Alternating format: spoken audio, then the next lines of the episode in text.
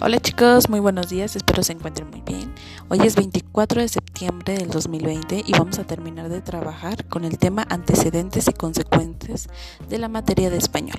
Como les expliqué un poquito, el lunes pasado estuvimos trabajándolo y les mencioné que las causas o antecedentes son aquellos hechos históricos o iniciales que dan origen a otros acontecimientos y estos acontecimientos se llaman consecuencias o consecuentes.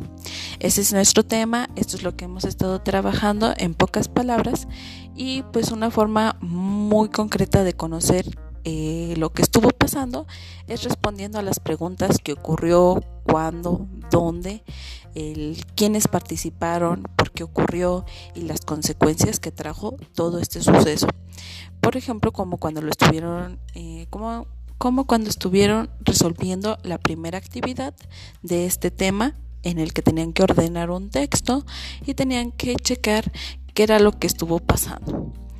Eh, en este caso, la actividad que van a contestar para hoy miércoles dice indicaciones, subraya las consecuencias del abrazo de Acatempac, que es la historia o es la información que estuvieron leyendo el lunes pasado. Van a tener que elegir cuál es la información correcta eh, en esta actividad.